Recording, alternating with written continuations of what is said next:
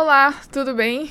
Muito bem-vindo a mais um vídeo no canal Confissões de Crente, que ultimamente tem tido só vídeos novos sobre a lição, mas que muito em breve terá conteúdo sobre ciência e sobre origens também. Então, não perde por esperar você que está aí aguardando esses conteúdos porque eles vão chegar, tá certo? Eu só preciso ter mais tempo para fazer. Já dei uma divagada logo no começo para falar que esse é mais um vídeo sobre a lição da Escola Sabatina, um guia de estudos que eu sempre mostro aqui para vocês, né?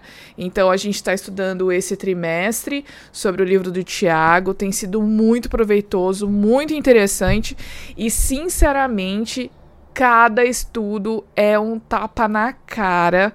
E, e, eu tenho visto assim que é um estudo bem pesado, porque sempre me faz muito pens pensar bastante. Não digo que é pesado porque é ruim, mas é pesado porque é profundo, sabe? Sabe quando algo que você estuda, especialmente a Bíblia, faz você refletir sobre as coisas que você faz e você vê o quanto você tá errado? Esse estudo está fazendo isso comigo e eu acredito que deve estar fazendo isso com você também, tá? Então é muito bom estar tá aqui para estudar mais uma semana com o tema A parte mais perigosa do corpo. Qual será a parte mais perigosa do corpo?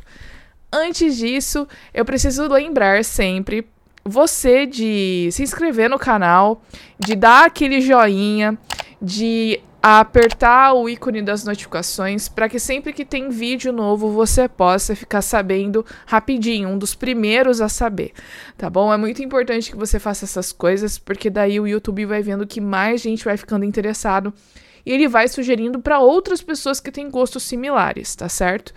E sempre que eu falo pro pessoal comentar, é bem interessante porque tem gente que comenta mesmo. Então eu queria tirar 30 segundinhos aqui no vídeo para dar um alô pro pessoal que comenta nos vídeos, como Gabriel Alves, muito legal, responde ele. A Hilda Mar Farias também comentou. O Gleiton também comentou. É, o José Galdino de Oliveira me parabenizando pelo estudo, assim como os outros também. Deus te abençoe. É, o Eli Santos também gostou muito do assunto. Enfim, tem sido muito legal é, ver que vocês ficam, que vocês participam, que vocês estão vendo os vídeos é muito importante. Isso me incentiva a estudar mais, a produzir conteúdos com uma qualidade melhor, né? E a sempre me aperfeiçoar. E no fim das contas, né, gente, é algo que eu peço sempre para que Deus me abençoe e me use, e eu me sinto muito bem me colocando assim à disposição, tá certo? Então, é, deixe o seu comentário, compartilhe com os amigos, mande esse link no WhatsApp para sua classe da Escola Sabatina. Lembra que esse conteúdo, além do YouTube, também está presente aqui no Instagram. Então, se você quiser me seguir no Maura A Eduarda, pode me seguir lá no Instagram. Esse vídeo tá ali toda semana na íntegra, além também de que esse vídeo está no formato de áudio no Spotify, no Deezer, no Apple Podcasts. É só você procurar por podcast, canal Confissões de Crente, e aí você vai ter não só o conteúdo do, das lições da Escola Sabatina, dos estudos, mas também uh, dos outros vídeos do canal. Esse, esse, trimestre, especialmente também, eu estou estudando, deixa eu ver se está aqui perto de mim, a lição da Escola Sabatina dos Adultos que é com tema de Gênesis, mas só no Instagram. Eu tô fazendo lives todos os dias, uh, ali entre 6 e 6 e meia da manhã. Essa semana passada eu não consegui fazer, porque foi bem pesada realmente, e eu não consegui acordar cedo para fazer, eu tava bem, foi bem cansativa a semana, mas essa semana agora estamos voltando com tudo para continuar estudando o livro de Gênesis, que é bem interessante. Vamos então falar sobre o estudo da lição nessa semana, falando da parte mais perigosa do corpo. E eu achei muito interessante como o Tiago explicita muito bem não só é, o fato de a língua ser a parte mais perigosa, mas as consequências das nossas palavras, das coisas que nós dizemos. A lição vem trazendo logo no início uma chargezinha ou uma tirinha, né, na real, é, mostrando aqui, você tá vendo três meninas é, conversando e tem assim escrito eu e minhas amigas, né? E aí escrito em cima, três horas de fofoca. As meninas, assim, com a mão na boca, tipo, dando risada, contando, tipo assim, ai, amiga, você nem sabe o que aconteceu. a gente sempre faz isso, né? Mas enfim, vamos continuar aqui. E aí, a outra, né, uma das meninas do quadrinho anterior, ela afirma: "Mas quem somos nós para julgar, né?" Ou seja, depois que você falou mal do outro, até não querer mais, aí você termina com a frase: quem somos nós para julgar? Depois de vocês já terem, da, das pessoas, né, da gente ter, já ter julgado um monte, a gente acaba falando isso, né? Mas a gente não pode julgar, não é mesmo? E eu fiquei pensando, é, nas palavras e no estudo na lição, se eu pudesse pegar uma ideia central, é que todos nós somos influencers. A gente fica vendo Instagrammers, YouTubers, pessoas que usam as redes sociais para se expressar e que têm muitos seguidores. E a gente viu na lição também, falando, dando esse panorama geral, que todos nós somos influenciadores e todos nós temos seguidores. A gente tem seguidores no Instagram, tem os inscritos no Facebook. E de uma forma ou de outra, nós somos influenciadores. De uma forma ou de outra, nós temos seguidores. E essa é uma responsabilidade muito, muito grande. Por quê? Porque muitas pessoas não têm ideia e não têm noção da responsabilidade e do peso que as palavras têm. As palavras elas podem levantar ou elas podem derrubar alguém. E a lição vem tratando dessas consequências e de como nós fazemos ou como nós podemos fazer para que nós tenhamos as nossas palavras transformadas porque no fim das contas nós dizemos aquilo que daquilo que está cheio o nosso coração. Então, se nós transformarmos o nosso coração, na real não é nós que vamos transformar o nosso coração, mas a partir do momento que a gente coloca a nossa vida e o nosso coração à disposição de Cristo, ele vai nos transformar. Nós vamos passando mais tempo com ele, passando cada vez mais tempo com ele. Através dessa convivência, né, por meio dessa convivência mais, né, mais próxima, o nosso coração vai ficando mais parecido com o de Cristo e consequentemente nossas palavras também vão se parecer com as palavras de Cristo.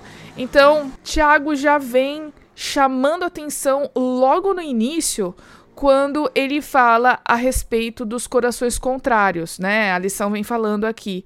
Porque a mesma boca ela pode dizer bênção e a mesma boca ou a mesma língua pode falar de maldição. Agora, se a gente falou que nós falamos ou que as nossas palavras refletem aquilo que está cheio no nosso coração, como é possível a mesma boca proferir bênção e a mesma boca proferir maldição? Isso não é uma contradição? Pois é, é isso que Tiago vem falando e da importância de nós nos colocarmos à disposição de Cristo para que ele transforme o nosso coração.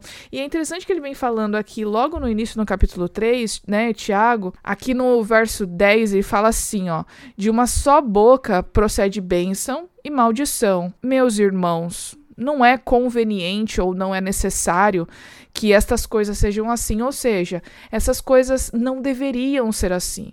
A mesma boca, a, a língua, a mesma língua deve ser coerente, né? Agora, de onde vêm essas palavras? Eu já falei aqui, né, e já até me antecipei em relação ao tema, a, a, a sequência aqui, né, de que uh, a nossa língua vai falar daquilo que o nosso coração está cheio.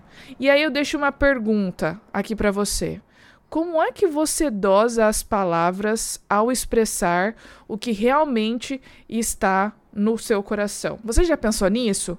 Quantas vezes você teve que se controlar para não falar algo que poderia magoar outra pessoa, ou não falar algo que poderia é, fazer com que a outra pessoa se sentisse humilhada, ou não falar algo que pudesse causar um transtorno gigantesco. Recentemente aconteceu uma situação comigo que algumas pessoas ficaram chateadas por causa de algo que eu falei. E aí, no fim das contas, eu parei, pensei, lógico que eu fui lá, busquei cada uma daquelas pessoas, pedi desculpa para essas pessoas, mas depois eu fiquei pensando, poxa vida, eu poderia ter me expressado de uma forma diferente.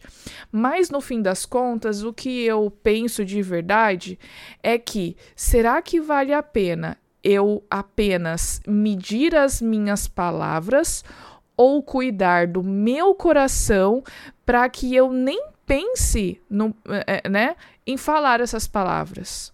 Ou seja, será que não vale a pena pensar em submeter o meu coração a Cristo, já que é ele que vem já, já que é ele que vai fazer essa transformação, para que o meu coração seja transformado, ao invés de ficar só controlando aquilo que eu digo. E aí eu lembro de que a gente precisa cortar o mal pela raiz. Né? Se você ficar cortando só as folhas, a árvore vai continuar crescendo. Agora, se você tira aquela árvore pela raiz, a árvore não cresce mais. Se nós cuidarmos do que está no nosso coração, é lógico que nós, somos, nós não somos perfeitos também. Então não, não, não adianta a gente viver numa utopia e pensar de que na nossa boca só vão sair palavras agradáveis e amáveis. Eventualmente, como somos pecadores, eventualmente pode ser que a gente diga alguma coisa que não vai ser legal. Só que pela proximidade com Cristo, ele transforma o nosso coração e nós vamos ter os nossos pensamentos moldados, porque nós vamos ficando cada vez mais próximos a ele, né? Por nós mesmos, por nós mesmos, a gente não vai conseguir domar a nossa língua. E Tiago fala isso aqui no verso 8, ó. Ele fala aqui, quer ver? Ele fala o seguinte: a língua, porém, nenhum dos homens é capaz de domar é mal incontido, carregado de veneno mortífero, ou seja, você vai tentar domar a sua língua e você nunca vai ser bem-sucedido. Porque você não tem capacidade de poder dominar e fazer a transformação que só Jesus pode fazer. E só ele pode ser, ou só ele é capaz de operar esse controle da língua, transformando o coração. Parece bem repetitivo, gente, mas eu percebo que a lição realmente ela é bem é, repetitiva. E se a gente for pensar no processo de aprendizagem, a gente precisa lembrar também que nós aprendemos pela repetição. Então, às vezes, isso até me incomoda, de ficar repetindo, repetindo, repetindo a mesma ideia, mas eu vejo que isso é bem necessário. Então, a pergunta que eu fiz: como é que você dosa as palavras ao expressar o que está no seu coração? Como que eu doso as palavras quando eu vou me expressar? Eu penso bastante. Eu, particularmente, pondero muito bem as coisas que eu vou falar antes de falar. Eu penso, analiso, dependendo da situação. Na verdade, deveria ser sempre, né? Mas eu oro bastante antes de me colocar de alguma forma, antes de chamar a atenção de alguém, antes de pedir algo para alguém, antes de fazer algum comentário, porque eu entendo que uma vez que a palavra foi dita, você não consegue voltar atrás. É como uma flecha que você uh, lança e você não pode fazer com que ela volte de novo para o arco. Então, uma vez que você lançou a flecha, ela vai chegar no destino dela. Né? E quando a gente fala alguma coisa, a gente não tem como voltar atrás. Por isso que a gente não pode também subestimar o poder das nossas palavras. As nossas palavras, elas têm um poder muito maior do que o que nós imaginamos. Como eu disse no início, nós somos influencers. Nós influenciamos muitas pessoas, não só por aquilo que nós fazemos, mas também por aquilo que nós falamos. E a gente tem falado nas semanas, nas semanas anteriores o quanto é importante que nós cristãos sejamos coerentes. Ser coerente é não só é, fazer algo de acordo com aquilo que eu professo, mas também é falar, ou seja, as nossas ações precisam estar ligadas, precisam estar juntas, precisam concordar, precisam ser coerentes com as nossas palavras. Muitas vezes também, como eu disse no início, uma palavra vai fazer a diferença e vai mudar a vida de uma pessoa. Talvez a gente nunca tenha ideia que do tamanho da influência que as nossas palavras têm. Eu vou dizer para vocês uma coisa trabalhei como professora durante muito tempo. Eu tava até pensando isso hoje, sabe? Eu sou professora. Atualmente, eu não estou professora, porque eu estou trabalhando numa função diferente da sala de aula, né?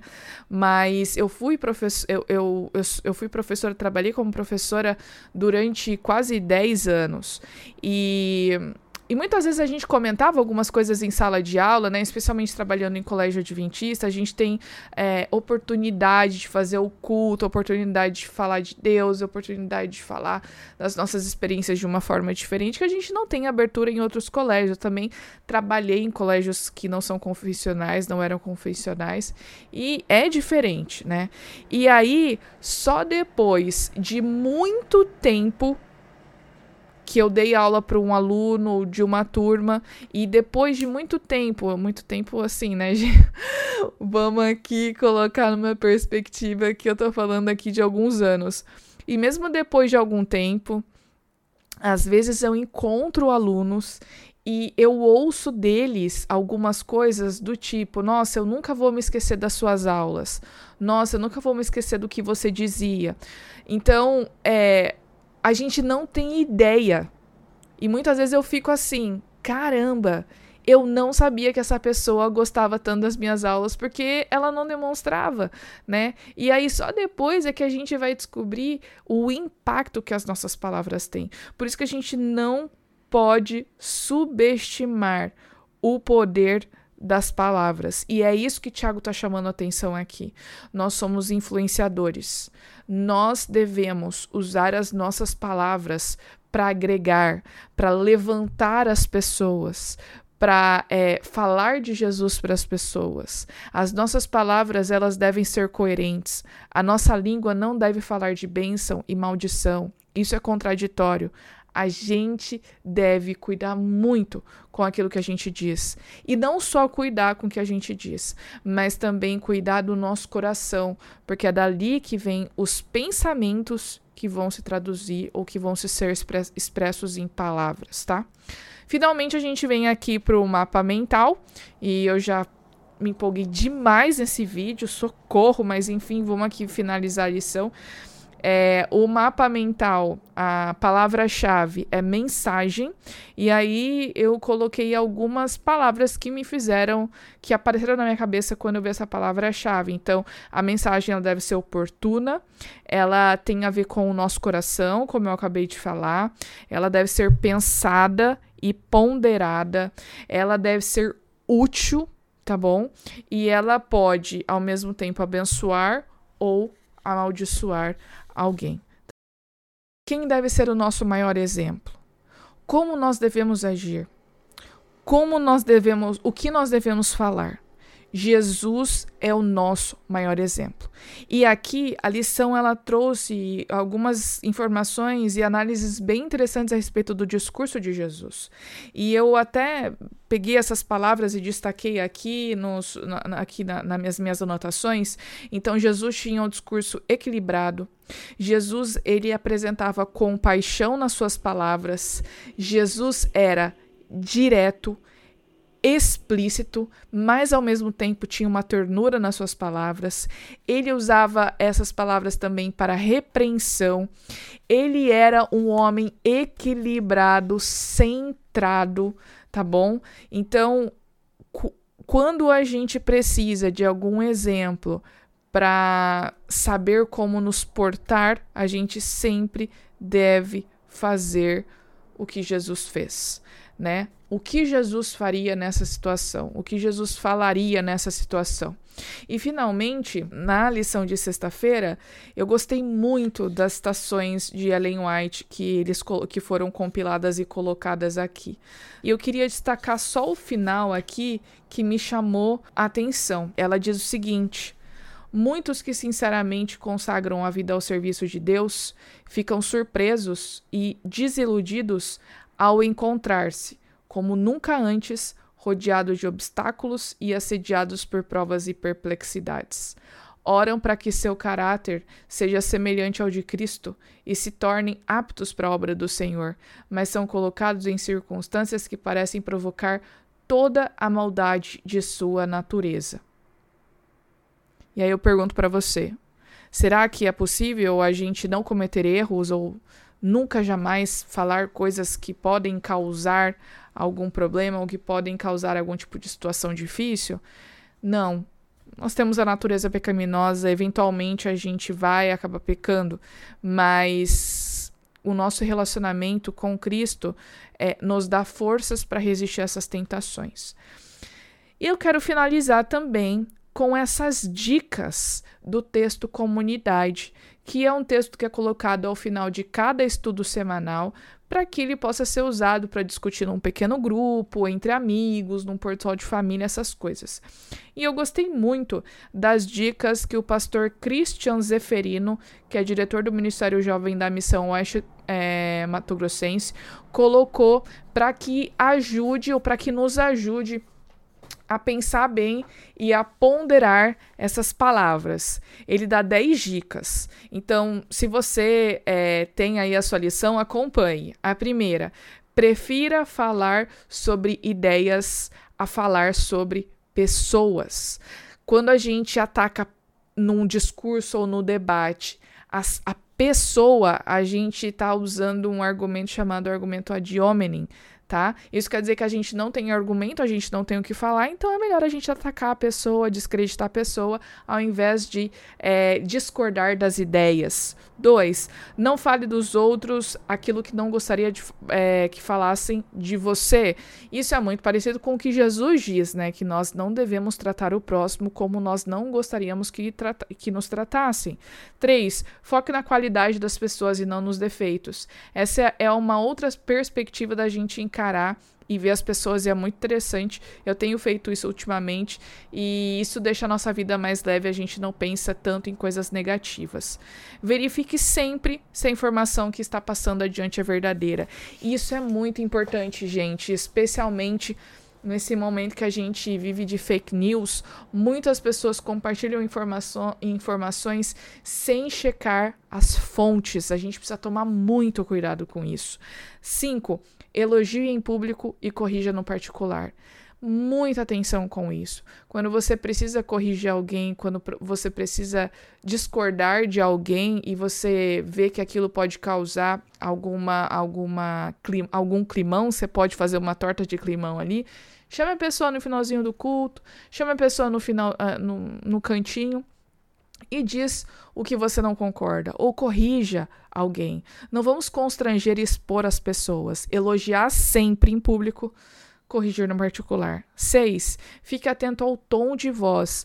Muitas brigas e discussões começam porque as pessoas usam o tom de voz errado e aquilo é encarado como uma, uma agressão, como uma falta de respeito. Então a gente consegue expor as nossas ideias tranquilamente com educação, sem causar nenhuma briga. 7. Fuja das generalizações.